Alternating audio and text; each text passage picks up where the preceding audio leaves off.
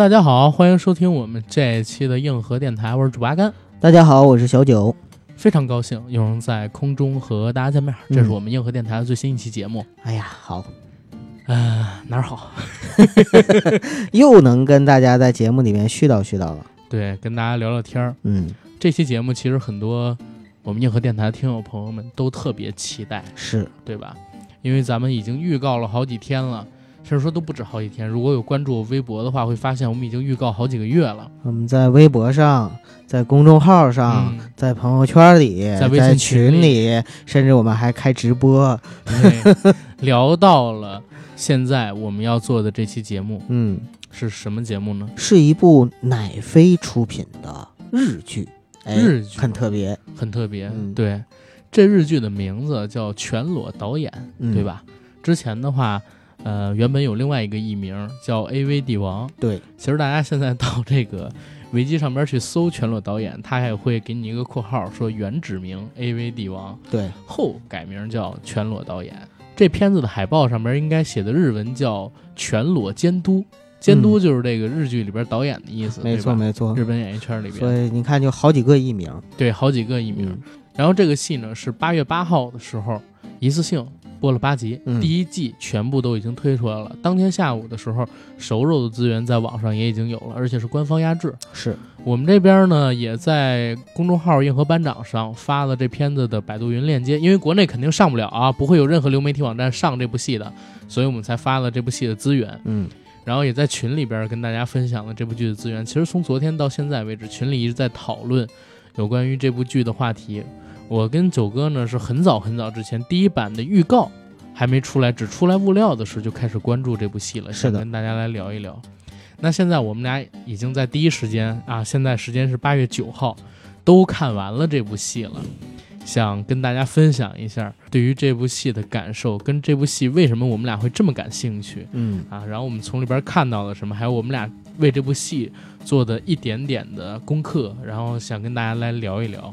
特别逗，就是以前啊，我们追剧的时候啊，有很多那个追剧的小伙伴说，我撸一个剧，撸个美剧，撸个日剧什么的哈。嗯，啊，这回是真的是撸剧，没有没有，我是追剧啊，我没有追撸剧，没有，我就是纯粹是追剧，还不承认你。真没有。昨天我们在那个群里面聊天的时候啊，一个小群里面，然后嗯阿甘说我都看五集了，然后我说这个阿甘你看日剧从来都快进，没有没有，阿阿甘说我没快进，然后我们有个哥们儿叫丹尼尔就说说对，只看那中间一半儿，不是对，只看那中间一小部分，不是这个你真不了解我。首先这部剧我是没有快进，嗯，因为本身它就不是一个嗯很枯燥的剧，节奏很快，你要快进就失去很多情节。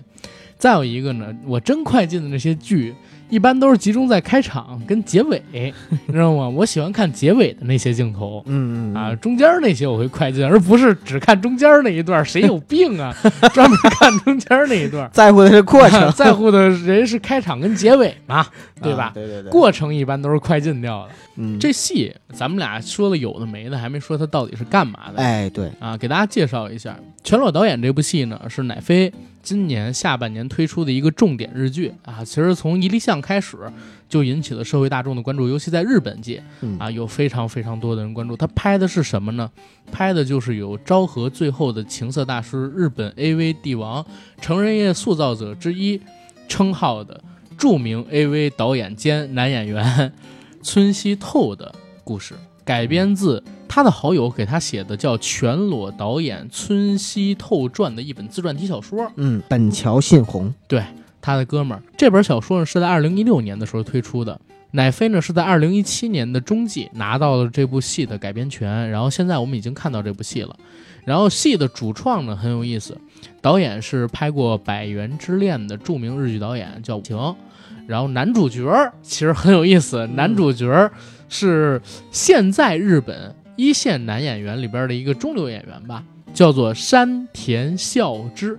其实说起这个名字，大家很多人可能不会熟悉，但是提起他主演的《在世界的中心呼唤爱》《白夜行》，包括很多像我这样的九零后小的时候非常喜欢的电影，叫做《热血技校》。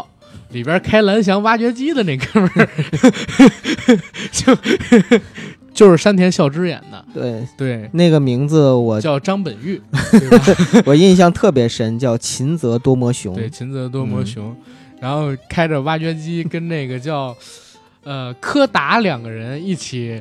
就是制霸铃兰，铃兰记不是不是祥兰，制霸祥兰，对对对，制霸祥兰。你这么说真的是混的，大家都 云里雾里 的。没没没，呃，就是他之前其实是拍过《热血高校》，对对吧？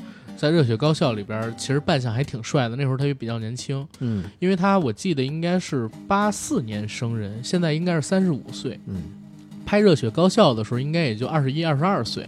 天，你知道当时《热血高校》我看的时候，我真的一开始以为他是男主角，就出出场的时候特别帅和拉风，你知道吗？是。很多人都很喜欢秦泽，我也是。包括这个，咱们昨天呢发了公众号说要聊他的剧，嗯，还有几个听友朋友专门在公众号私信感谢，说多谢你们能聊秦泽多么熊，然后等等等等的。然后刚才我说的那个热血技校呢，是之前万和天宜对做报告老板的时候做的一个很有意思的一个小剧啊，只是开玩笑，大家别当真。但是其实挺好玩的啊，挺好玩的，拍的挺好。然后他们把这个高校变成了祥兰技校，然后我还记得好像是柯达还是本玉，他们躺在一个挖掘机的脑子里边，往那里边倒上水，在那泡澡，手里边拿的好像是燕京大绿棒子，是吧？也挺有有有意思的。嗯，然后山田孝之是这部戏的男主角，嗯，来演村西透啊，因为本身他也快到中年了嘛，三十五岁差不多快到中年了。嗯，然后这部戏讲的就是村西透初踏入。A.V. 行业，然后一直到开始成名，中间这十年的光景差不多。对，所以她来饰演的话还是比较合适的。嗯，女主角呢，在这部戏的设定里边，并不是设定的村西透老婆，而是设定她，嗯，当时所创办的剧里边叫蓝宝石影业，其实应该叫钻石影业，应该叫钻石映画。对啊，她的一个缪斯女神。上个世纪八九十年代非常知名的日本 AV 女优黑木香，也是非常知名的性解放斗士。对，非常知名的性解放斗士，八零年代的性偶像嘛。嗯，这部剧呢一共是八集，嗯，然后本来开始的时候说是有十集，但是昨天我看到最终放出来的数据的时候，才发现一共只有八集。总之还是看了吧，看完之后。其实啊，其实啊，如果他不是拍村西透的故事，嗯，然后故事里边的角色本人原型如果不是这么有戏的话，这部剧可能可能让我有点失望，嗯嗯，因为它有点流水线，有点像个快消品，而没有到我期望中的那个高度。我本来以为讲日本 AV 行业这么知名的一个人，而且又是在上个世纪充满了无数机会的八零年代的故事。应该会拍的特别有时代气息，嗯，然后有大格局、大气魄，但是最后看下来的话，这部剧有好多地方非常赶，嗯，然后失去了很多的巧思，还有日剧里边一些很精致的东西，有点像美剧，但是呢，做的还是那句话，赶了，嗯，呃，具体赶在哪儿？一会儿我们聊到戏剧的时候再往里边去讲。行，然后九哥跟大家也聊一下你对这剧的一个观感呗，第一印象。首先，这个剧啊，也是阿甘之前提了之后一直很期待，然后昨天急吼吼的打开了去看，看的第一集的时候，确实就吸引住我了。就自打《色即是空》之后，我就从来没有看过那电视里边啊。然后，我觉得是这样，挺大的。我觉得是这样，九哥，我们可以用“打手冲” 啊这个这个称呼来代替那个词，不太雅。这个打手冲就雅了吗？比那个要雅。手冲这个词儿还是我在，呃，重庆上学的时候才学到的。南方对南方的说法叫打手冲。对比这个 北方的那个，就就像就像杰伦说屌啊，北方一般用词一样。那你知道，就是我刚来北京时候特别不习惯。怎么了？因为就哥们儿动不动就走啊撸串去，但是我对这个撸字儿就特别敏感，你知道吗？那你还撸剧撸剧？就后来就习惯了嘛，毕竟也生活这么多年了。我怎么就没习惯呢？我在北京，就换个称，就打手啊，就打手冲吧，总呃放飞自我吧。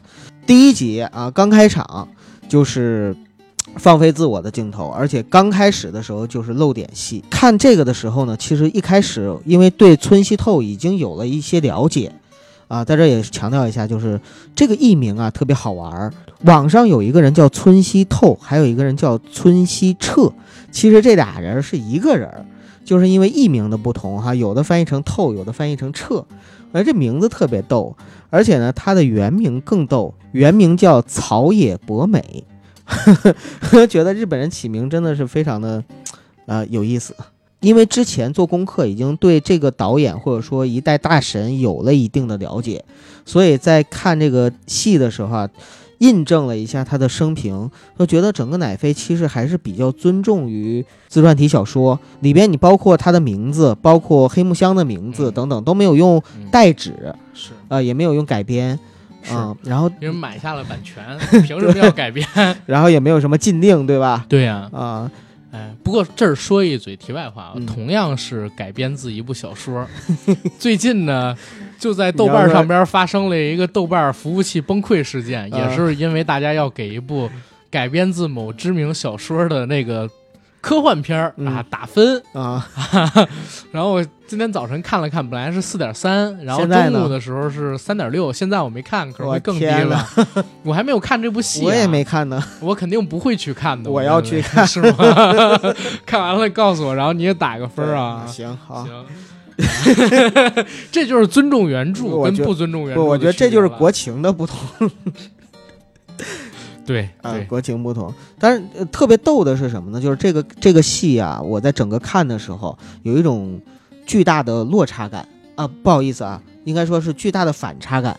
我看着里边所有的日本人、日本演员在说着日本话，但是同时呢，我又找不到熟悉的日剧的感觉，唯美的日系风配着音乐，然后去抒情和回忆的那种感觉，对找不到，反而是里边有美剧的那种快节奏，还有那个蒙太奇进行的各种剪切，嗯这种叙事风格又很美剧，很美剧，对所以有一种巨大的反差，我就觉得挺有意思，从来没看过这样的日剧。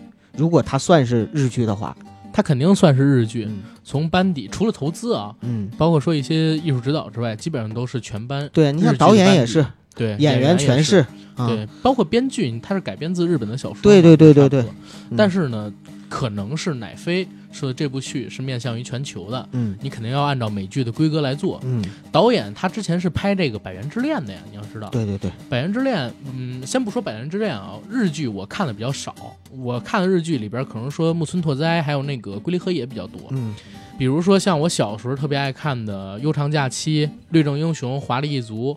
包括说近几年看的，像什么《深夜食堂》，嗯，然后《孤独的美食家》，还有《侠饭》，都是跟美食。对呀，你最近看的日剧全是美食啊，然后还看了一部《昼颜》，哦，嗯还有那个半泽直树，嗯半泽直树是这一年看过最好的剧。嗯日剧给我的一个印象是啥呢？首先是絮叨，台词很多，对，关于大的场面很少。因为现在也公布出来一个数据，说日剧的普遍投资基本上就是大规模日剧才八千万元人民币，嗯基本上是这个投资当量。但是你想七八千万，基本上也就是嗯，国内一个顶级的小鲜肉在限令前，它的一个片酬价格可能都还不到。对，啊也就是大制作一集的剧集的体量，嗯包括我刚才说的七八千万人民币，在日剧里边都算是很大制作的这种剧了。嗯然后日剧给我的印象，一个就是絮叨，用好多台词；再有一个它打光跟调色嗯，都很有范儿。日剧的范儿是很偏自然光的，然后很清新淡雅、小清新，是吧？嗯？咱们看那些深夜食堂啊等等的东西都是这样，但是这部戏它的调色就很浓烈，嗯有点像油画，对就很美剧质感。所以我在想，就是这部戏可能是乃飞的一个有可能会打开日剧的一个新窗口，而且这个尺度也很大，对吧？这种剧放在日本是深夜剧的，深夜剧想拿到这个投资，请这个级别的卡司很难很难。这戏我听说制片成本应该是三千万美金还是两千万美金，就是不管怎么样，肯定是过亿人民币了。嗯山田孝之可能也没拍过这么大制作的，可能说是电视剧，嗯，对吧？虽然他也是很知名的一个男演员。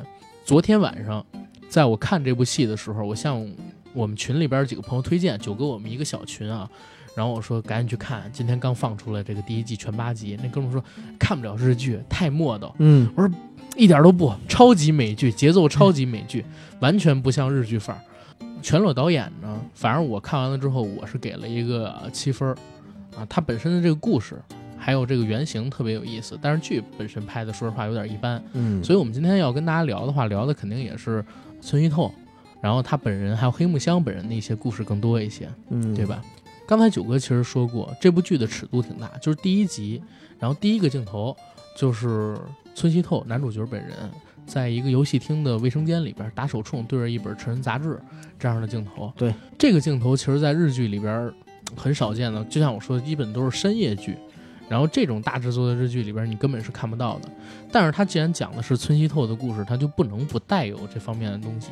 因为像我刚才说的，村西透他是被称为昭和最后一个情色大师嘛，嗯，对吧？因为他是成名于上个世纪的八十年代，然后他的巅峰期啊，就是他拍这个 AV 的巅峰期，或者说他情色事业的巅峰期，其实是在八十年代的末期跟九十年代的初期。嗯，那这部戏呢，其实是拍到了八九年。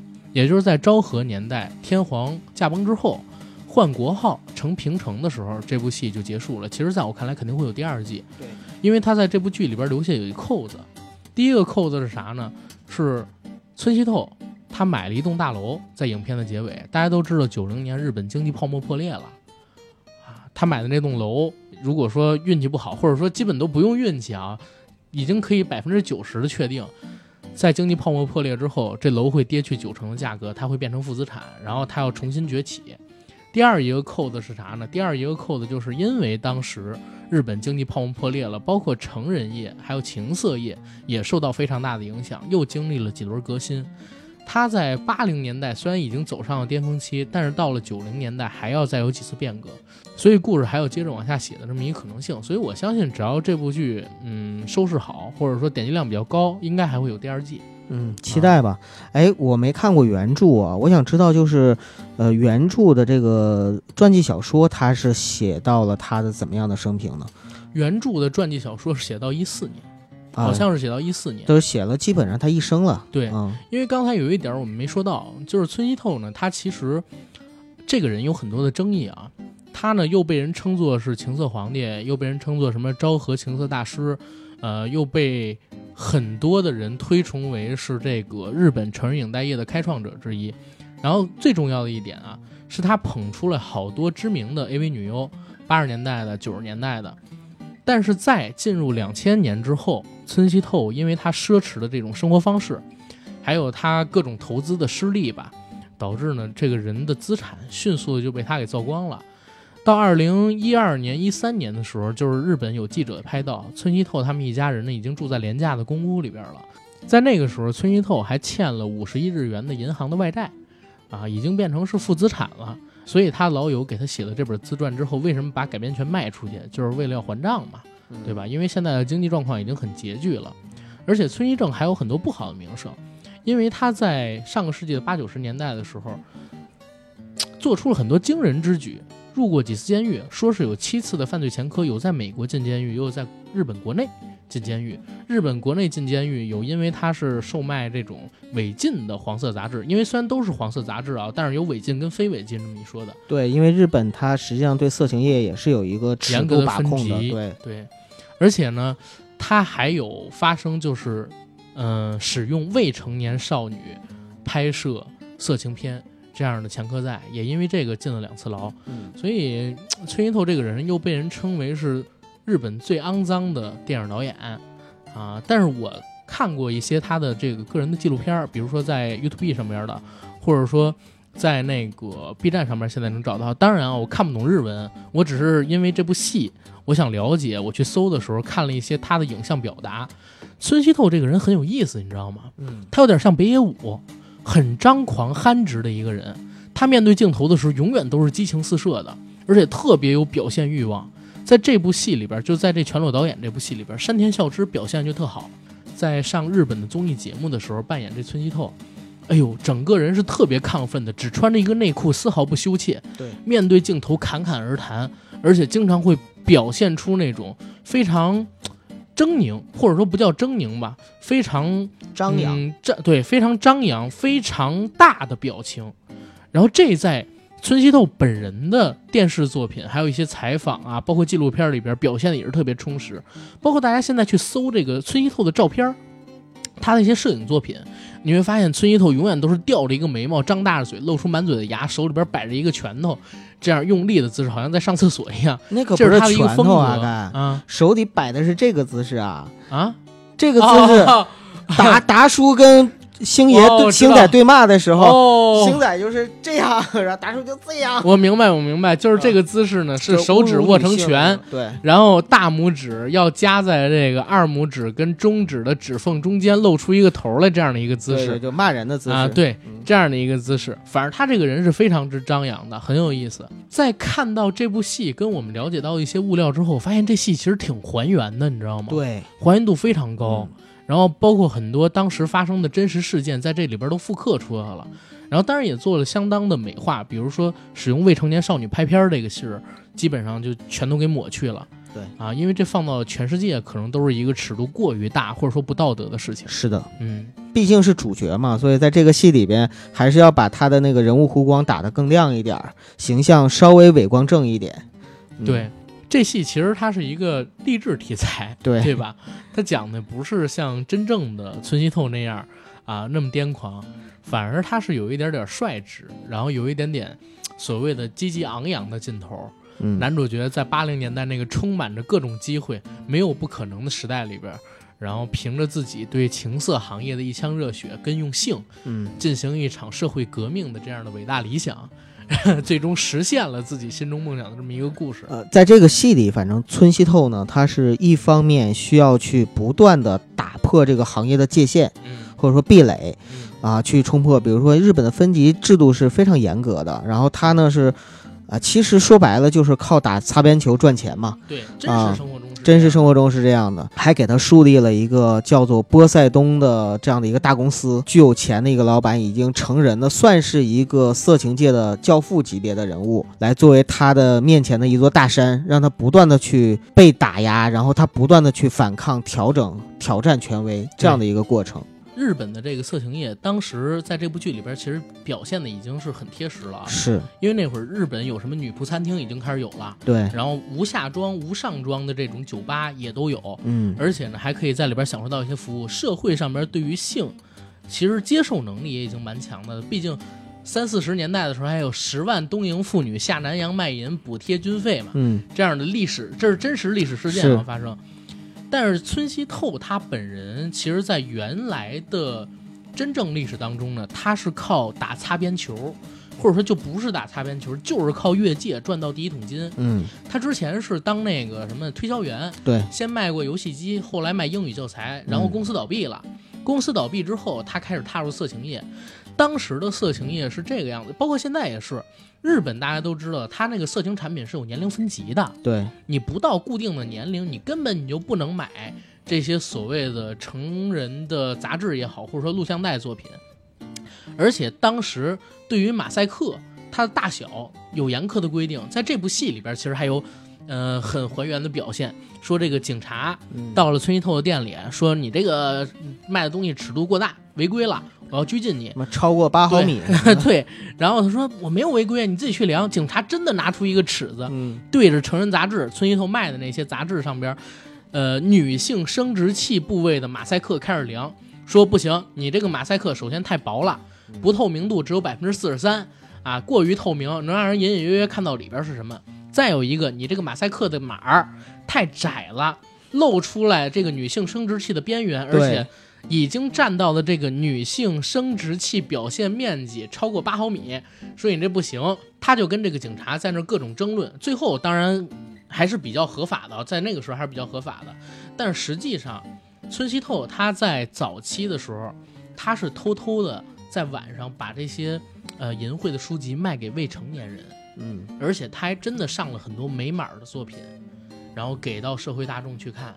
啊，所以在这部片子里边只拍了他卖无码作品的那些东西，嗯而没有拍他卖给未成年人这些情色呃书的作品，相当于是给它美化了一点点吧。是，其实我们说这个骑兵和步兵片吧，但凡是步兵片儿，都是，呃，日本通过出口到了欧美，然后再转回到我们国内，我们能看到的片子。加一个 FBI 是吧？呃，对，就是嗯那，因为在日本国内，即使到现在的话，其实它合法的也是必须是步兵片，就是必须是无码不是必须是骑兵片，就必须是有马的那种。对，嗯，九哥上次去日本带回来两本成人杂志，一本是成人漫画，哪是两本？本我带回一堆，啊，好吧，你给我的，反正哎呦妈呀，你自己留了好多私货 我都送人了啊，好吧，谁知道啊？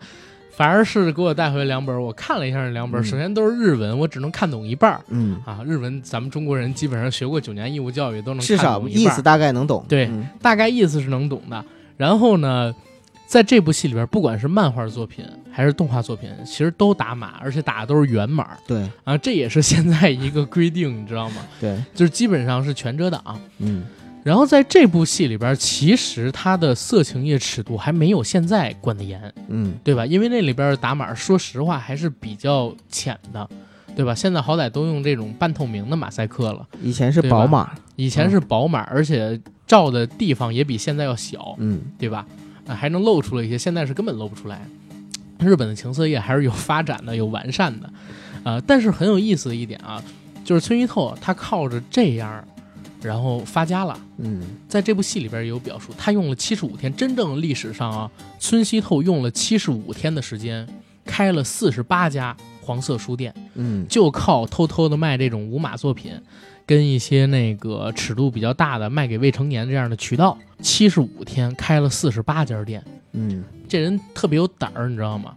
他懂这个中国的道理，叫灯下黑，他还选这个警察附近的地方去卖，全在警署附近，也不全在，反正很多在啊。很多都在警署附近。对，然后他妈就被警察给发现了，发现了之后没收了他的非法所得。其实当时他已经赚了几亿日元了，嗯，嗯，但是全全部都被没收了，然后还坐了牢，这块其实，在剧集里边表现的，我觉得还挺好玩儿。嗯呃，我说一下啊，也不算剧透，嗯因为里边啊，其实他在警署附近开这种书店的时候，被警察就发现了。他们在半夜的时候运货，因为这个可能也是非法，所以说嗯运的就是那五码，运那个五码那个就是色情杂志嘛。嗯然后这个时候呢，被警察查车，然后他们就拿出了儿童的教育书，然后里边呢实际上是一沓日元，十万日元啊，然后就就相当于是行贿嘛，所以在里边表现了很多就是警察行贿受贿的这样的一个桥段和情节，呃，真是钱能通神。但是有一点特别逗，后来呢来了一个警察，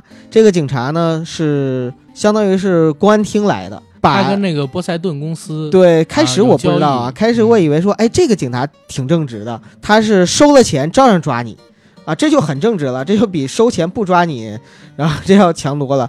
但是后来我才知道，就是他实际上是受波塞顿公司大老板勾结，然后去去做这个事儿。对，嗯因为当时其实说实话，这个卖淫秽书的挺嗯多的，但是像他做这么大的啊，四十八家店呢，就是很少很少独一。对，确对，反正我没查过，但是像他做这么大的应该是很少。嗯但是因为贩卖这种银色淫淫秽的书不是什么大罪，嗯所以警察去查车的时候，他们拿个十万日元藏在书里边，偷偷递给警察，能解决事儿。嗯但是就像九哥刚才说的，他在这个发展的过程当中啊，触怒了当地也是情色产业的一个大亨。这情色产业的大亨呢，我不知道是原有其人，还是说剧本里边给他设计的，因为我也没看过原著。对，这个情色大亨呢，想把他的店给并掉，但是他不愿意卖，觉得自己能做得更好。嗯这也说了嘛，就是这个村西透他是一狂人。对，所以这个老板叫泽池，他就买通了一个公安厅的一个高级警探，让这个警探去整村西透的店。那村西透他们在发现了这个警探之后，本来还想用钱了事儿，结果这警察呢，直接是把钱当成了物证，把他给抓了。哪是物证啊？嗯我觉得这个钱直接就被他揣到怀里带走了。他也收钱，但是收钱同时他也抓人。但是是这样，你想他他不用物证因为那个车嗯里边还有其他杂志，里边还有钱，但是他可以到了警厅之后，被抓的人说：“我给他钱了，他不承认就行。了呀。那怎么可以不承认呢？那怎么可以不是？那怎么可能不是？那怎么需要承认啊？他直接揣了之后没人发现的，那周围一大票人，你警察呀都是他的，都是他的手下。我跟你说，你这个就是太黑暗了，把人想，的。咱可以把这个嗯就是作为一个讨论的话题啊，看看我们的就是看过的听友啊会支持谁？怎么想？我我嗯我的想法反而是他把这个钱揣到兜里边之后，就作为你行贿的证据了，又给你加多了一条罪。我觉得不是，他就是把那个了他揣了，就是我黑了十，万日元我就吃了吗关键有钱我就揣了呀，这个很正常。就他很正常的一个，因为因为本来他这个书我我认为啊，就是如果他要是贩卖点淫秽书籍，嗯。还没有那么大罪。嗯。然后，但是你一加上行贿，啊，先妨碍司法公正，啊可能说最后啪家伙给他判个一年多，有情就是就可以理解了。呃，当然这这个东西无所谓了啊，咱们接着往后再来看，嗯。他在监狱里边待了几年，这儿其实说到这个剧啊，有一点问题，就是这个剧时刚才我间线上哈，嗯、时间线，还有就是太赶，嗯有好多前因后果没讲清楚。就是大家看这部戏的时候，可能说看第一集就会发现一个什么点呢？说村一透本来是一个郁郁不得志的中年推销员，嗯，对吧？卖东西卖不好，在他们公司常年销售业绩垫底。那他呢就拜了当时的一个销售冠军，月度销售冠军叫小野为老师，嗯跟他去学习销售技巧。结果呢，这村西透在小野老师的点拨下，迅速就把小野老师给开窍了，对，就给他超越了。啊，超越了之后，在这部戏里边讲的是，该发工资的时候，然后那公司保险箱里边的销售收入全都被盗了，嗯公司破产倒闭了。其实特逗的一点是哪儿啊？就是在这个镜头前一秒，或者说前几个镜头里边，是大家在为新的销售冠军村西透欢呼，然后小野老师自己一个人在落寞的另外一个房间里边抽着香烟。教会了徒弟，饿死了师傅，对，嗯其实按照正常的剧情逻辑来讲，因为原著小说里边肯定是没有这个桥段的啊。嗯，按照正常的剧情逻辑上面来讲，偷这个保险箱钱的可能是小野老师。很像，对，但是呢，但是他只是给了前边这么一镜头，埋了一包袱，后边没有解包袱就直接越了。对我突然想到一个细节，嗯。春熙透他当时进屋看到保险箱上面放了一本书，嗯，那本书就是天地一沙鸥。就是他之前看的那本书，对、呀、也就是相当于是不是小野要陷害他一下，然后把对那本书放在了那块儿，结果后边这个就没了，没有了。啊，他有好多好多这样的梗，还有那个，比如说他的妻子跟他因为性生活不太和谐嘛，他那天回家的时候，突然看到了妻子正在和一个陌生的一个送送外卖的还是送什么的，反正是邮戴头盔的，戴头盔的，对，可能是邮递，但是邮递员为什么要穿西服呢？呃，日本都穿西服，哦，是吗？就是工作都都有制服，我明白了，他们不像咱们这边都是什么黄的呀，什么蓝的呀，是吧？然后被被那个，反正也很像现在那个直播里边桥段，反正是被女主角引进屋了嘛。啊，然后也是陌生人，可能是送外卖的，所以艺术来源于生活啊，艺术来源于生活，可能就是他们提前看了孙一豆这片子。但是这个戏就是很有意思点是哪儿？它好多桥段都赶没了。你比如说，正常如果真是换我来拍啊，我觉得我在这个桥段上，我能比导演拍的更好。你怎么拍我会加几个镜头，就是比如说加几个妻子见到这个推销员或者说陌生人的时候，这陌生人显示了超强的臂力，或者说给他们家换水的时候打湿了自己的衣服，等等等等的，这然后受到引诱。这片子里边没有，就是一个镜头，村西透回到家，听见家里边上边有人呻吟，走上楼梯，发现哎，老婆在跟一个他不认识的人做爱，然后他呢站过去把那个男人给打了一拳之后，男人倒地了，他问老婆说：“你不羞耻吗？你不羞耻吗？”他都没问这老婆这这人是谁，你知道吗？他也不知道到底两个人是做了几次，是不是早就有那啥，还是说这是第一次，等等等等的。他呢没跟老婆说太多，就说你不羞耻吗？老婆说我羞耻什么？你从来没让我高潮过。紧接着老婆就走了，再到后来他就认识了小敏，小敏带他去日本的情侣酒店偷看和偷听、偷录，还有偷拍隔壁房间的那些呃，可能说搞婚外恋啊、一夜情，或者说情侣，嗯啊，他们那个啪啪的那些场景跟声音，他当即就写了一名字，就是英语教材售货员老婆与陌生人。嗯，就他怎么知道这个是陌生人的，对吧？前边对于这些都都你你说的这些就是没有交代的地方，其实都是可以脑补出来的呀。但是啊，就是你也说了，这全都靠脑补。啊，对，一部好的戏，应该是很多细节它都应该有，其实加不了几个镜头稍稍微有点稍微有点就行。啊包括这部戏在时间线上边的铺垫，我觉得也特别乱。嗯，就像开始的时候，我跟九哥说，他花七十五天做了这个47四十家四十七家店，该拍该正要开四十八家，对吧？然后他这部戏一开始正好是八零年，嗯对吧？八零年，然后他用了大概是一个月到两个月的时间就做到了英语销售冠军，嗯然后再往后他也没说是具体过几个月，让人觉得好像就过了一个月，公司钱就被盗了。嗯对吧？时间的跨度上一下就来到了八二年、八三年、八四年。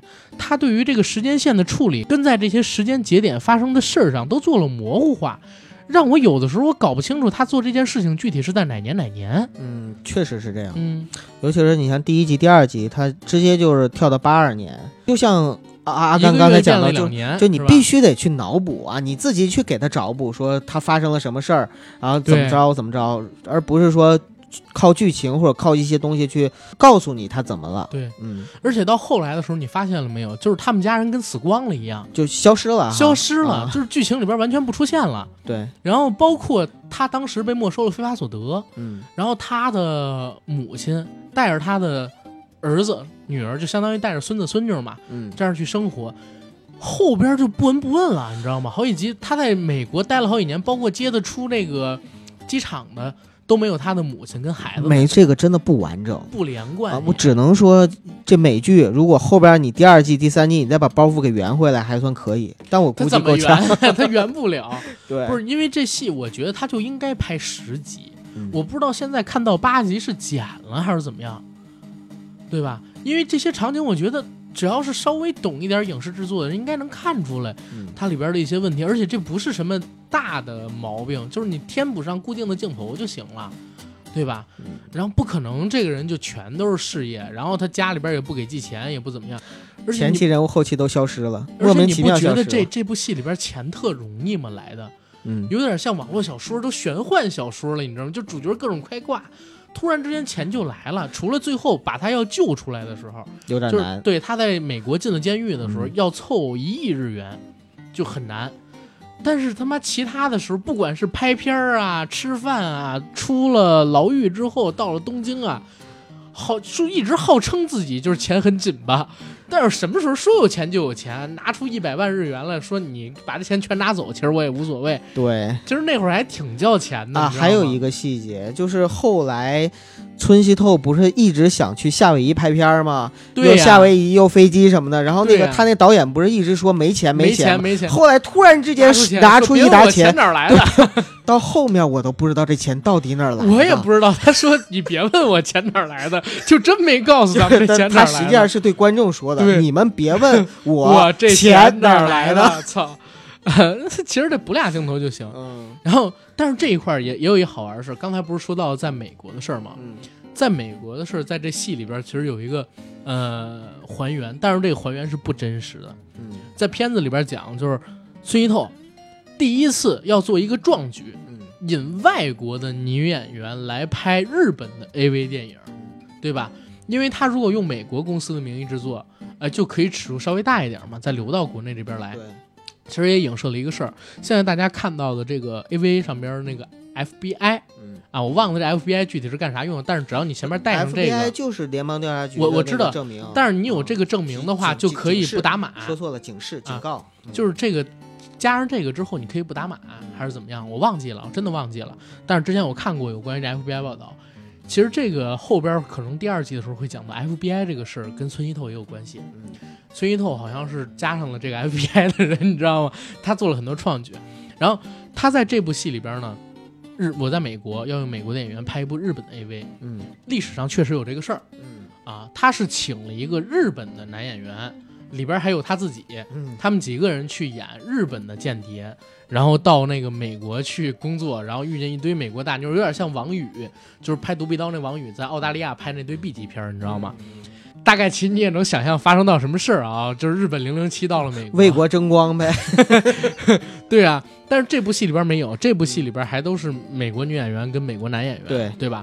然后而且他坐牢，在这部戏里边给的一个评价说是，呃，在公众场合拍这个色情录影带，而且在珍珠港上空拍，尤其又是在呃珍珠港偷袭纪念日，这个啊好像在剧里没提到，提到了，在剧里边把他带走的时候有有提到有提到啊那我没注意，有这么一有一句台词，有一个镜头，因为拍了这部戏，他呢坐监了，对吧？但实际上在历史当中，村西透不是光因为这点事儿，他确实也是违规拍片了。但是更重要的是啥呢？他带了十五个嗯日本的女优上了这个飞机，然后去拍那个群镜头。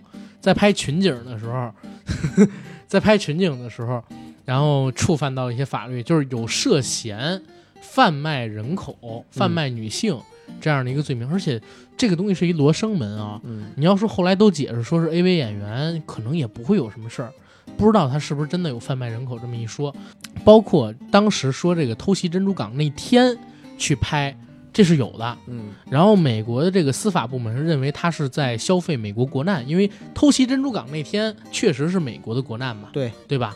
然后就给他判了一个三百七十年的监禁嗯啊！为了解救他，然后大家给他凑了好多好多钱，就换作罚金，因为这拍片儿嘛也不是什么大事儿，然后给他换作罚金。但是真实历史跟这部戏里边在这儿，它的反差是蛮大的。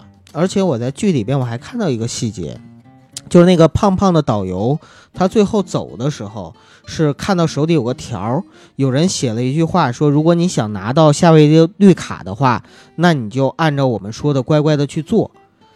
也就是说，实际上是有人授意让他离开，然后授意去抓村西彻的。嗯，然后我在想，是不是就是波波塞冬的那个公司的老板，还是谁？但是这块关键是他没交代，你知道吗？真没交代，还是像你说的阿甘，就是啊没交代，又莫名其妙出现了的这个去抓的时候，正好碰见那个胖子从那个聚会里边走出来，说你的工作到现在已经结束了。对对对，我在想他是不是跟人勾结好，但是也没有说呀，也没交代，前因后果都没有。也没有。哎还有就是美国的那个很落魄的，呃 A 片的女星，就艳星。嗯，嗯她走的时候说了一句：“说这是我拍过的最烂的，有史以来最烂的什么电影啊什么的。”然后就走了。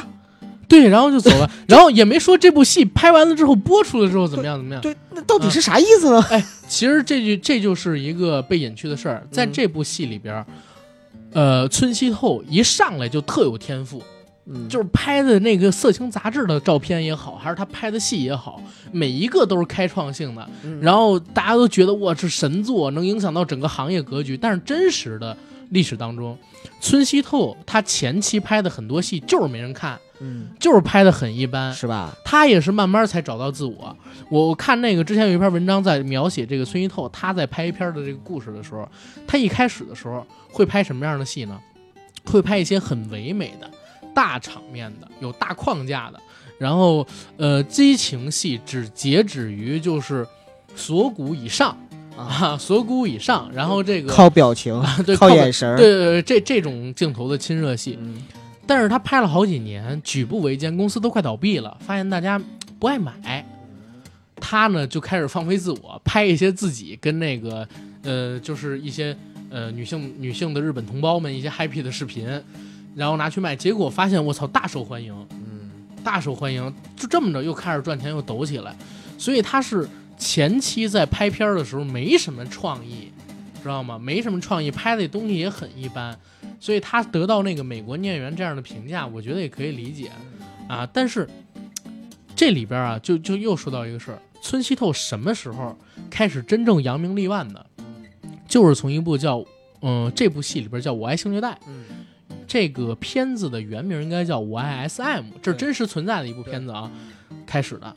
在这部片子里边呢，他第一次启用了，呃，来自于日本横滨国立大学读大三艺呃意大利艺术系学美术的这个女演员叫黑木香，这是艺名啊。对，然后第一次启用她，这个黑木香呢是一个富家小姐，受过良好教育，而且刚才我说了，她在日本横滨国立大学，大家知道吗？就是岩井俊二拍《情书》的导演，是这个黑木香的师弟学弟，而且两个人还合作过。对，还合作过，他还拍过岩井俊二的电影，对，你知道他俩私下关系不错，岩井俊二后来采访的时候还说呢，他说黑木香啊，就是在学校里边的时候，就是一个特立特立独行的女人。对后来黑木香去拍 AV，就是成人影碟，是非常不出人意料的事情。嗯其实是这样，他们俩合作是在黑木香拍了成人影碟之后，是之前吧？之后，因为他们俩他在读书的时候，黑木香还是大学生，岩井俊二那个时候也在读大学。嗯，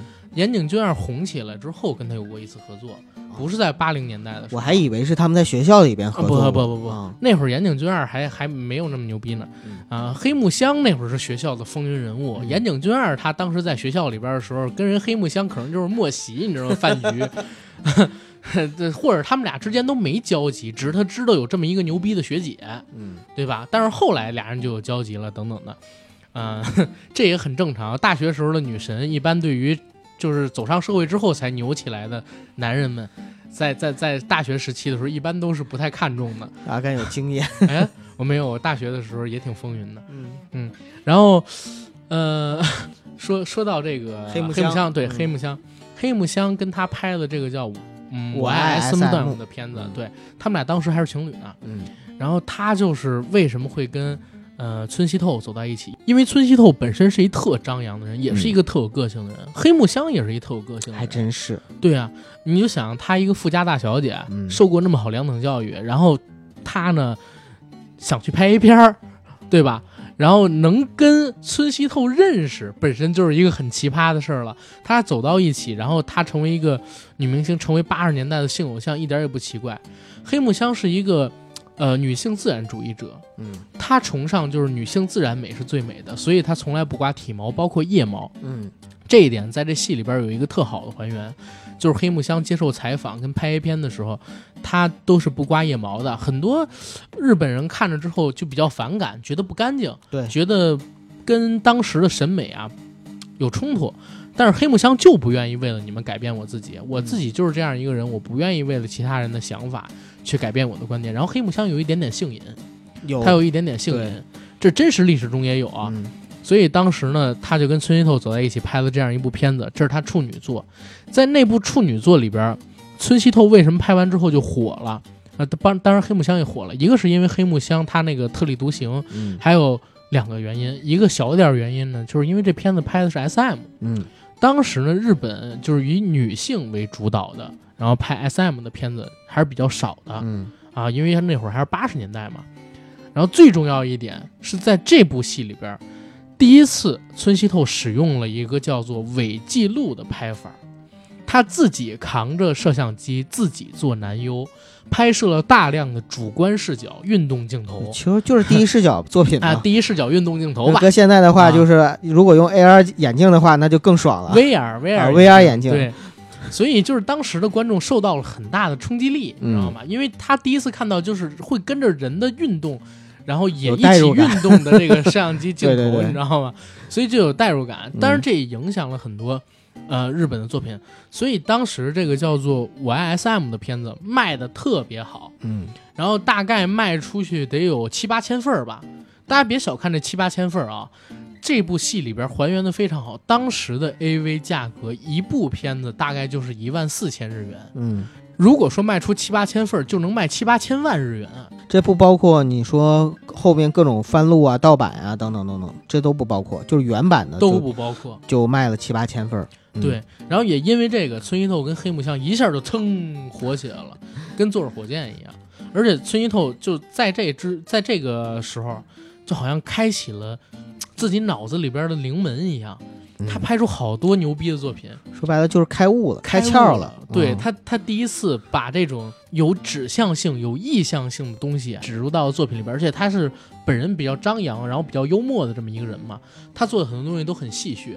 在这片子里边，他其实他们影业的创业剧是一部叫做呃原子什么？甲子啊园什么？甲子园啊，日本的一个棒球联盟是吧？对，啊，甲子园的罪恶还是什么东西，我忘记了。反正就是在啊。把车开到甲子园，对劫车女人质，然后在车上和车下，对，其实这个也是有原型的，因为其实村西透是开创了日本电车之狼文化 的这么一个导演，就是在公交车上啊，嗯。然后挟持啊，然后等等这种东西，就是村西透开创的。哦，而且村西透呢，还第一次就做出我我不知道这是不是真的啊，但是我看到很多人都这么说，说村西透是第一个在日本的这种成人电影里边使用 FaceTime 的人嗯啊、就是面部时间的人啊。大家知道这是什么意思啊？嗯呃，然后他呢，第一次使用这个面部时间，第一次使用这种公交车为载体，然后第一次使用第一视角，听起来是不是很像就是异能界的黑泽明？我操，很牛逼是吧？啊、在当时确实是引起很大的轰动。嗯，前两天骆老师还问我说：“那个你们这边是有知男吗？” 知男好像跟村一透也是有关系的，因为在这部片子里边，其实讲到孙一透他们拿了那个所谓的鸡蛋清儿嗯，啊，然后还有就是呃淀粉，反正就是混东西对，混合，然后啊说你再加点蛋黄上火 对，那不是那不是增加粘稠度，呃，增嗯增加不是，他也说了，就是那个为了颜色，你加点蛋黄。孙一透他呢跟黑木香两个人后边还做了很多作品，然后包括呃村西透后来还经营了像是情侣酒店，我好像听说那个就是黑木香，他做了两部，不就上岸了吗？他可不是做两幕，他做好几不是他做了好多片子呢，哦，包括在两千年之后，他他还又以未亡人的身份，然后重新出道了呢。两千年之后他多大了？日本人对于这个人妻还是挺挺有那啥的熟女哈，对嗯熟女好吧，对 对对，他还以这个身份出道。他当时刚刚拍片的时候还在上大学嗯，啊，可能也就不到二十岁或者刚刚满二十岁之类的。对，呃，黑木香还是比较传奇的一个人物。但是后来为什么九哥说他上他中度上岸过？嗯因为黑木香她后边就变成一个女权或者说一个综艺明星了。就女性解放啊，的那种代言人，性女性主义解放啊这么一个代言人啊，然后他就成了一个综艺明星，经常上综艺节目。然后人家本来，反正我认为啊，黑木香她有幸也可以私下解决，不一定非要拍这个成人录影带的。一开始还是为了钱，一开始还是为了钱，嗯或者就是当时可能说多种原因吧，嗯，多种原因吧。但是后来有了其他的途径了，也能出名儿，对，什么等嗯也没必要去弄这个了。他就以这个腋毛为自己的一个特点，在电视上面走红了。嗯然后包括村西透也以这个亲自下场，手持摄影机拍。包括啊，在这部戏里边，大家看到男主角山田孝之，嗯他一直都是穿一白色的三角内裤。嗯这个白色三角内裤就是当时村西透他常用的一个装扮。嗯，但是村西透那个时候会穿一对儿高筒的白袜子。嗯但是我看那个采访呢，说那个，呃，呃，山田孝之不爱穿还是怎么样，觉得那个很变态，是挺变态的，全都脱光了，穿一内裤跟一个长筒白袜子，确实很变态。对，嗯，然后我还看到啊，就是这次他们戏上之前，台湾有一个根根据这个戏的采访，嗯。问他们知道村西透吗？结果山田孝之跟另外的演员都说，在拍这部戏或者接到这个本子之前，我们根本不知道谁是村西透。嗯，其实说实话，我在年轻的时候根本不知道哪些男演员参演过片子，我从来都只看女演员。哎，但是啊，嗯，他说接到这部戏的本子之后，回去问他爸，他爸知道，而且 而且兴致勃勃的跟这个山田孝之聊了好久，你知道吗？本来父子两个人是不怎么说话的，我告诉你，没有村西透都没有你。那倒不至于。然后他爸说，在他年轻的那个时间段，嗯村西透非常之有名嗯啊，而且不光是在那个成人业界有名，就在日本的艺能界、综艺界都非常非常有名。对嘛？经常上各种节目跟人去呃做游戏，甚至说黑木香还上过北野武的节目。嗯。啊！我在大家在那个油管上边搜黑木香啊，第一个映入眼帘的视频就是黑木香去参加北野武的一个节目，北野武在那里边拿黑木瞳跟黑木香这名字的梗开涮，当然黑黑木瞳是非常伟大的一个女歌手啊，嗯。然后 拿拿他们俩名字开涮，然后等等等等，但是那个是日文，我只看到就是写的名字，我大概懂了。因为黑木瞳跟黑木香我都能看懂，但是他说的这些我真是不懂，我就知道黑木瞳仨字一出来，大家都在笑，我也不知道笑什么，应该是拿的反正就把他俩连到一起了嘛。对然后说他爸当时跟他聊的是绘声绘色，聊那个村一透在他们年轻的时候有多火，然后有多出人意料的干很多这个惊世骇俗的事儿，然后等等等等的。看来每一个时代，男生对于这些东西的向往还都是挺一致的哈，只不过就是追的人不一样。我觉得是的，因为这个就是人性。我觉得在这个戏里边啊，其实呃，山田孝之演的村西透一直在讲，性欲就是人性，人性的东西我们就要去给他恢复，让他自由。就像一开始他看的那本书《天地一沙鸥》，叫“此时此刻，你有真正成就自我的自由”。我觉得这句话其实挺点题的。就我们无论是在自己放飞自我的时候，这人啊，啊还是自个儿成就自己。对，还是在我们就是比如说看到那些伟大作品的时候，每个人无论是男生还是女生，你们有成就自我、放飞自我的这样的一个自由。他一直在宣传或者一直在追求的就是这样的一个境界。对嗯，哎，其实这一块就是我想说的，你知道，刚才咱们俩录节目之前，咱们俩也聊到了，就是为什么日本的那些演艺人士，真正的大拿大师，包括说他那边搞艺术的那些大师，艺能界的，呃，不是搞艺术的跟艺能界不一样啊啊，可能说还有什么行为艺术啊、绘画之类的呢？对，艺术艺术界，嗯。对。为什么会个性都那么张扬，那么不一般？你像川端康成，嗯，口含煤气管自杀；三岛由纪夫、嗯。啊，这是军国主义极端右翼剖腹自杀，对，对吧？然后北野武为了追姑娘，然后摔到面瘫，对吧？这真是啊，真是为了追姑娘摔到面瘫，不是不是什么意外之类的，他是他妈的后来也被解密了嘛。大岛主拍这个《感官王国》什么的，而且大岛主本身也有性瘾。嗯，然后黑泽明片场霸主，片场暴君是吧？整个人非常暴躁，然后在片场的时候，然后私下里边很和蔼，而且是非常硬汉的一个人。就是日本这个国度啊，诞生出来的那些大师，都非常的有个性，而且有个性到其他国家的那些大师们没办法跟他们比。就是前些天我听到一个什么理论呢？是在那个圆桌派里边，嗯当时呢是人民日报社驻日本的一个编辑，然后蒋方舟跟那个窦文涛，他们三个人在一起做的这期节目，在里边聊啥呢？说那个人民日报社的编辑啊，给出一评断，说日本人在国内是日本人，可是日本人在国外就不是日本人了，那是什么人？他是另外一种人。因为日本人在国内都特守规矩，他举了一例子，说日本人在国内接打电话，永远都是轻声细语，生怕打扰到别的人，得用一只手挡着那个话筒，另外一只手紧紧地摁在自己的耳朵上，这样去打电话。但是他经常看见到了国外，很多日本人直接就拿着那个电话机大声的喊，生，怕别人听不见，我八盖路之类的，生怕别人听不见，完全不像日本人。他前些日子就在上海虹桥机场遇到了一个那个日本的哥们儿，那哥们儿就在打这个电话，声音非常大，周围的人都对他指指点点的。然后这个编辑就看不过去，因为他在日本生活很多年嘛，他就用日文说：“混蛋！”你在日本也是这么打电话吗？他还学了，就是窦文涛嘴欠、嗯说你怎么骂的混蛋，对我就骂八他个牙路，然后那哥们说：“你在日本也是这么打电话吗？”打电话那人立刻怂了。怂了，然后把电话又锁起来。因为他知道身边有同胞，或者说以为有日本人，完立马就那啥，哇，这个，哎呀，这个这个表演型人格，日不是本人，因为是啥呢？就是后来他们给出一个理论，我是非常非常接受认同嗯的。他说，因为在日本国内，大家活得太压抑了。其实不是你想那样，是因为大家都那样。你不守规矩，你不懂礼貌，你不捡垃圾，你就成了这个社会的异类，异类你知道吗？绝少数人才敢跳出这个圈儿，对吧？绝少数人才敢跳出这个圈儿。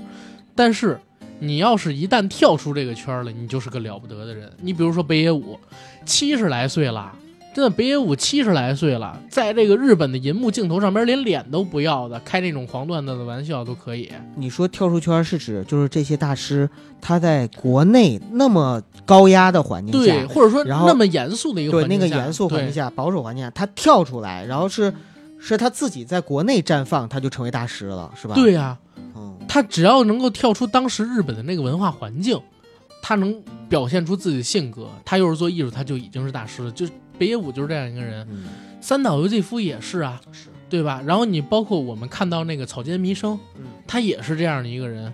然后哪怕离开日本的，像那个小野洋子，他也是那样一个人。小野洋子的流行音乐现在我都听不明白，比如他最著名的那首歌，我给你学一下啊，他只有一句歌词嗯，啊啊啊啊啊啊啊！那不是忐忑吗？不是，真的就像我唱的这样，就是一个啊，嗯、然后还有这种啊啦啦啦啦啦啦啦啊！就是这种抖，你知道吗？他他能用这个唱好几首歌，出了好几张专辑。他把这个叫做前卫艺术，是真的是前卫艺术，是很前。反正我没听懂，你知道吗？咱们太后面，咱们太后卫了，是吧？跟不上，跟不上小野大神。你是后卫，我都是守门员，你知道吗？我也 我，那你要这么说，我就观众席了，我操，我还在往外呢。好吧，嗯当时这个我就想了想，我说还真是，我知道的那些日本的大师，只要稍微有一点点成就的，每一个人的性格都很独特，很少有那种很符合我们对日本人认知的那种人嗯成为日本的艺术大师。嗯，对吧？你说我们对日本人印象是什么？这个别说什么战争之类的啊，我们现在聊的是这个，就是现正常的，现代正常的民族性嘛对对对，嗯现代日本，然后都是那种可能说穿西装，男生啊，我说穿西装，打领带，啊、会抽根烟，然后晚上在居酒屋喝喝酒，每个人头发梳的都很整齐，然后非常懂礼貌，等级森严，对等级森严，非常看重这个资历和排辈。排辈，嗯然后很懂礼貌，打电话的时候要很小声，自己抽烟的时候要在身上绑一个烟灰缸，然后把烟灰固定的扔到那个垃圾桶里边去，每走一段然后倒一下。嗯。然后女生呢，就可能是，呃，穿着学生的那个校服，穿着护士服，穿着女警的服装，穿着你对女性的认识全都是在小黄片里看到的吗。没有没有，就是日本的女生可能说就是，哎，我日还是回到日本女生很分裂，我我知道，我就还想问一个问题啊，就是嗯上一期我提到过，大家好像很多人都觉得日本的女生很开放，大家是从哪儿得到这个印象的呢？日本女生很分裂，嗯，因为她的人生是分很多阶段的。小的时候在幼稚园，她男女其实都很都是孩子嘛。嗯然后等到大了之后啊，他开始有性别意识了，就因为他从幼稚园开始，他就开始穿短裙儿嘛。嗯然后整个就是从从幼稚园一直到呃高中、大学，全都是穿那样的服装。然后她是纯情少女这样的一个感觉。嗯然后再到后面叛逆期了之后，开始就各种浪，真的是各种浪。谁谁说的这各种？别别别别别，我说的各种浪嘛，就狂浪是一种文化，它不一定是非得下流的浪，但是它会有叛逆，就是会有那种青春。那个时代张扬，张扬吧，就反正那个时代的少女其实是跟呃跟韩国和中国吧，我我个人觉得啊，就是可能都有共性，嗯有共性，就是说大家都是青春美少女，然后可能喜欢的追星啊，然后那个喜欢的东西啊，什么乱七八糟这些东西都喷我一脸，我靠！是吗？然后，然后，然后等到等到啊，他在谈恋爱、结婚了之后又变了。嗯，他立马就回归家庭，因为很多的现在还是很多的这个日本女性，她还是就是直接，她可能就是大学毕业之后，她会有一一一段时间就是 O O L O L 嘛，嗯，就是 Office Lady，就是那个职场女性。但是等她一结婚了之后，立马就回家相夫教子了嘛，嗯，然后就退居到了一个，这个是非常有日本特色的一个文化了，就是呃人妻。对人妻的身份，份，人妻的身份，我上次去日本的时候，导游跟我们讲是怎么样的，就是老公啊，早上起来，那个妻子一定要比老公和孩子起得很早，然后呢，就是准备各种早餐，还得先化好妆，然后再做早餐，就把所有的东西都收拾的特别利索、整齐，准备着，然后呢，把孩子送走，把老公送走，就在门口，真的是在门口就跪着，然后鞠着躬啊什么的，就啊这种那那种这种很少了吧？现在应该现在也有也有很多，对就是少吧把那个，因为这是传统，然后就是把他们送走了之后，剩下的时间就解放了。比如说约几个朋友去美美容啊，那个当然我说的都是叫个外卖我我说的都是正经的女性啊，就不正经女性那就不说了。然后 叫个美团，然后然后那个就是呃就是一一一一上午和一下午基本上就是嗨。到了晚上的时候，就是准备好了，然后再等着老公回来，因为老公会回来很晚，都是喝完酒醉醺醺回来嘛。比如说该洗的洗，对吧？就是该那啥那啥，然后等到老公睡了，然后再自己卸妆卸然后妆，再然后再再回去。所以就是在日本很多真的有那种传说啊，就是很多老公，这不是传说，就是很多一辈子都没见过妻子对一辈。子没见过妻子素颜，真的是有这种情况。我跟你说个事儿啊，嗯你还记得吗？咱们有一次就是，呃，录节目，你说你教九嫂说黑芝麻，对你怎么说？叫黑芝麻，对，对吧？黑芝麻。然后我笑喷了，啊是吧？我说听着就脏，对吧？为什么呢？你知道吗？日本妻子叫妻麻，叫妻麻，芝麻，听着就脏，这是？是日语吗？是日语啊真的叫妻麻。然后这个前前两天，咱们有一个听友说我要做村西透，他说：“哎呦，这名儿好啊，听着就脏啊。我”我我觉得还好啊。你看我们你东北那个老铁来透一个呀，透一透，其实就是干杯嘛，喝一杯嘛。不是，但是 透现在不是这意思啊，嗯，这网络网络时代了嘛。然后因为好词儿，我因为我跟你说，你刚才说那个就是它的一个几个进化史，嗯，然后日本一到人妻就变成呲骂了，对对对 对，变成呲骂了。这个这哎，算是我我们也不攻击人家国家，我们只是开开心好玩啊。对，反正然后然后再到后面就是很没有存在感的老年生活了嘛。嗯，但是老年生活很多日本离婚都是在丈夫退休之后，对，就是妻子熬就熬到丈夫退休。日本是这样的，那个员工开支，他实际上是打给妻子的账户，丈夫每个月就花的就是妻子给他的零用钱。老了的时候呢，两个人一起领养老金，啊，这个养老金就是两个人晚年生活的保障。而很多的时候啊，到了晚年，真正熬到领养老金、退休金了，然后妻子忍了丈夫一辈子，跟他一离婚，离婚了之后，很多的妻子就开始 happy 了，因为我一辈子我我就潇潇洒洒，对，真的好嗨哦，然后也不用再伺候人了。但是很多的老年的那个日本男人很凄惨，，就他突然发现什么都不会，一点生活自理能力都没有。很多老年男人甚至自杀，你知道吗？嗯，就是因为这个。我知道你你听我说会更惨，嗯为啥？因为就在那期圆桌派的节目里边，《人民日报》驻日本的那个编辑说，嗯说日本今年年底到明年会推行一个新的医疗政策，啊、会开始移植一种干细胞，然后呢？然后有这种干细胞之后，基本上活过一百就很轻松。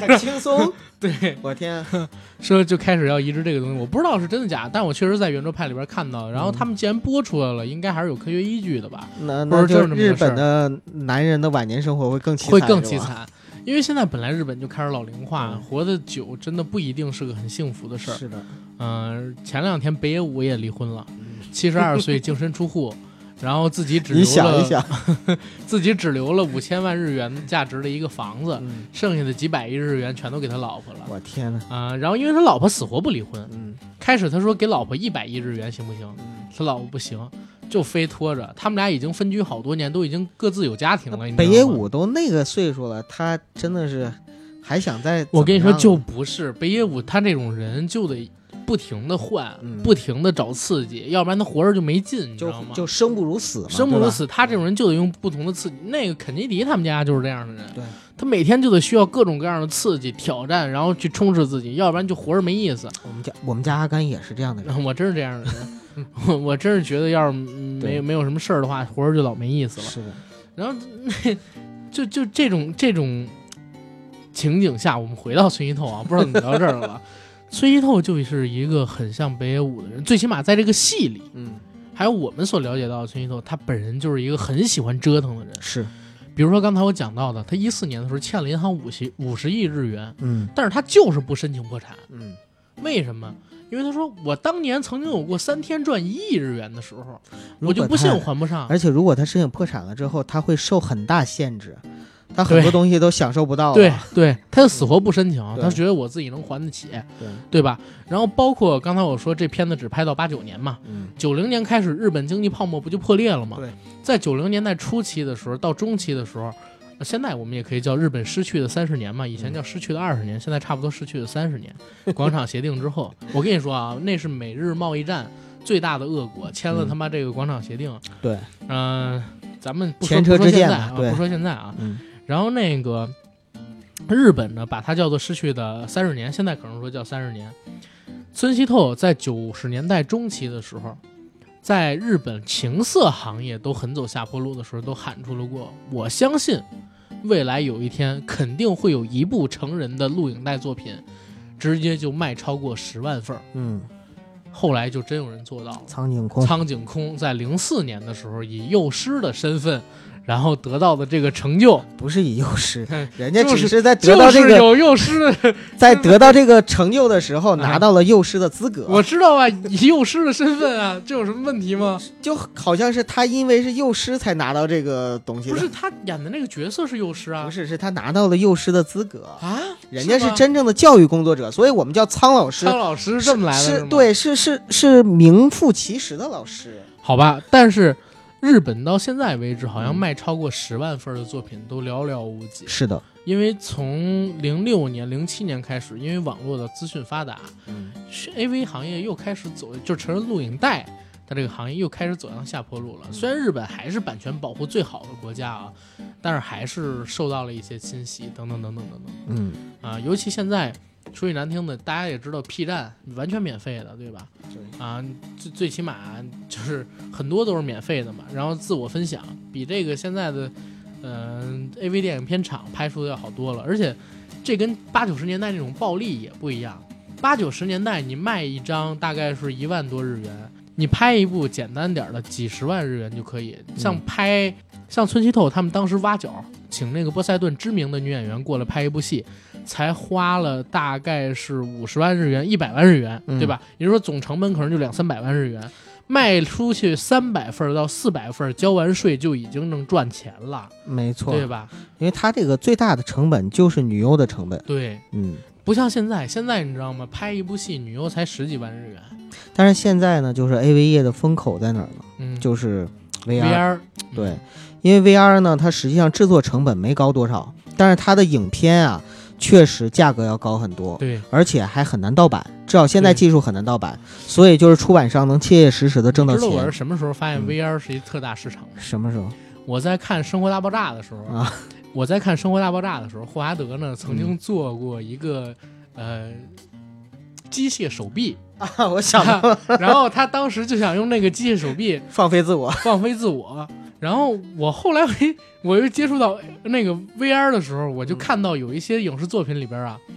是有这种东西的，嗯就是尤其一些成人的西方的那些影视作品里边，让你戴上一个 VR 眼镜，然后这儿给你放一机械手臂，你知道吗？哎呀，你还不如换个真人呢。啊，不是啊，是这这是未来的一种发展方向嘛，对吧？哎，其实我我还有一种测，其实我还有一种啊不是，其实我还有一种设想，就是你说未来就是，呃，就是成人业它会不会朝着西部世界那个方向在发展发展？主题乐园那么大不一定啊，嗯但是你像脱衣舞酒吧呀什么的，这个那个的应该会有，嗯，对吧？因为当这个 AI 真的发展到一定高度之后，性就是最廉价的东西了，对，对吧？但是你不觉得怪怪的吗？多恐怖啊！你看你啊，就是如果如果是比如说像把我扔到日本那个社会里，我都会觉得很压抑。但是如果如果你比如说大环境，就是大家都是都温水煮青蛙嘛，大环境慢慢都变成那样子，可能大家就习以为常了，嗯，就这样子。行吧。我看咱们今天聊的时间也不短了啊，可以先到这儿了。嗯节目，对吧？然后跟大家做一个预告啊，因为全裸导演这部戏，我跟九哥呢是想做两期，一期是聊聊这部戏本身，另一个呢是聊聊嗯全球 AV 业的一个发展，然后还有我们呃从小到大经历的那些有关于 AV 的故事，亲身经历的，亲亲身经历的，比如说像以前我们做过小黄片的性启蒙，对，然后前两天我直播的时候讲了几个我以前大哥告诉我录像厅的故事，嗯我觉得挺好玩的，可以跟大家聊一聊。嗯，所以尽量我在这周能上就上吧。我看是上 H 五还是上到这个荔枝上面来，但是不影响那个青帮的故事啊。嗯，青帮那块儿我们答应大家了，一定会给大家录的。是的，然后我看看这期能不能上，因为可能尺度也比较大啊，然后到时候看情况。对吧，嗯，行。然后大家先关注一下周一一定会上的《青帮往事》上海三大亨吧，我们讲讲杜月笙、黄金荣跟张啸林他们的故事，嗯，行吧？然后剩下的这期，嗯，AV 与我，看看什么时候录完，尽量在下周就给大家上了。好，嗯行，那谢谢大家。再见。